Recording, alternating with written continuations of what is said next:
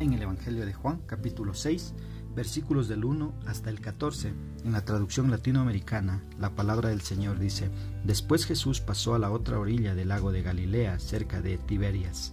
Le seguía un enorme gentío a causa de las señales milagrosas que le veían hacer en los enfermos. Jesús subió al monte y se sentó allí con sus discípulos. Se acercaba la Pascua, la fiesta de los judíos. Jesús pues levantó los ojos y al ver el numeroso gentío que acudía a él, dijo a Felipe, ¿Dónde iremos a comprar pan para que coma esa gente? Se lo preguntaba para ponerlo a prueba, pues él sabía bien lo que iba a hacer. Felipe le respondió, doscientas monedas de plata no alcanzarían para dar a cada uno un pedazo. Otro discípulo, Andrés, hermano de Simón Pedro, dijo, Aquí hay un muchacho que tiene cinco panes de cebada y dos pescados. Pero, ¿qué es esto para tanta gente? Jesús les dijo que hagan que se siente la gente. Había mucho pasto en aquel lugar, y se sentaron los hombres en número de unos cinco mil. Entonces Jesús tomó los panes, dio las gracias y los repartió entre los que estaban sentados. Lo mismo hizo con los pescados, y todos recibieron cuanto quisieron. Cuando quedaron satisfechos, Jesús dijo a sus discípulos, recojan los pedazos que han sobrado para que no se pierda nada. Los recogieron y llenaron doce canastos con los pedazos que no se habían comido. Eran las obras de los cinco panes de cebada. Al ver esta señal de Jesús, los hombres decían, Este es sin duda el profeta que había de venir al mundo. ¿Qué expresa el escritor? Acá Juan nos relata la cuarta señal, el cuarto milagro hecho por Jesús. Y recordemos que cada milagro demostraba que Jesús es Dios. Cuando miras ahí en el versículo 2 ves que mucha gente empieza a seguir a Cristo, pero muchos lo hacían eh, por curiosidad o por interés para sacar algún provecho personal.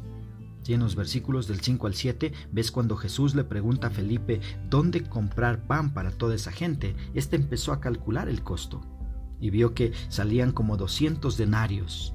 Pero Jesús quería enseñarle que los recursos financieros en la obra de Dios, si bien es cierto son muy necesarios, no son los más importantes porque Dios provee los recursos para llevar a cabo su tarea.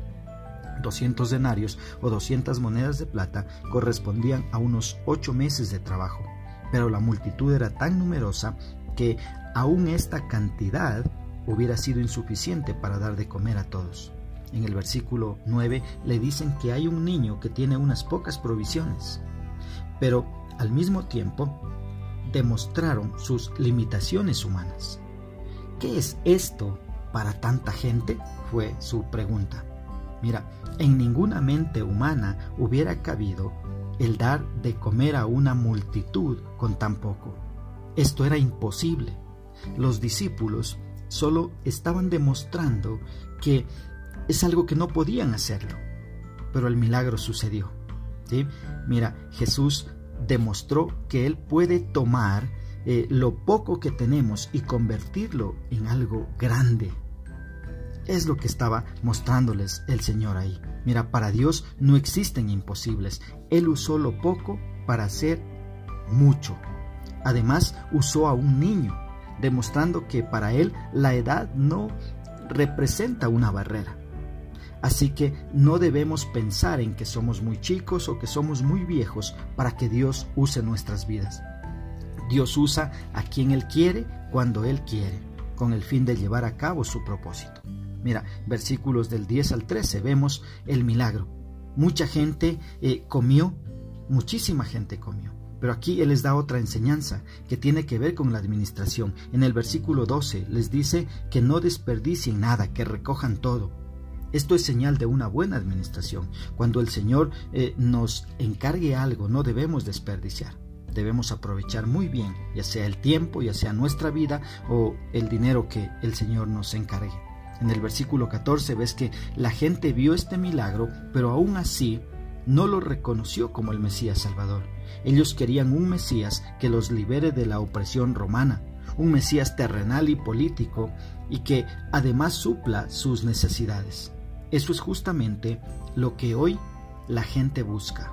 Quieren un Cristo que jamás les exija nada, pero que responda a todas sus necesidades.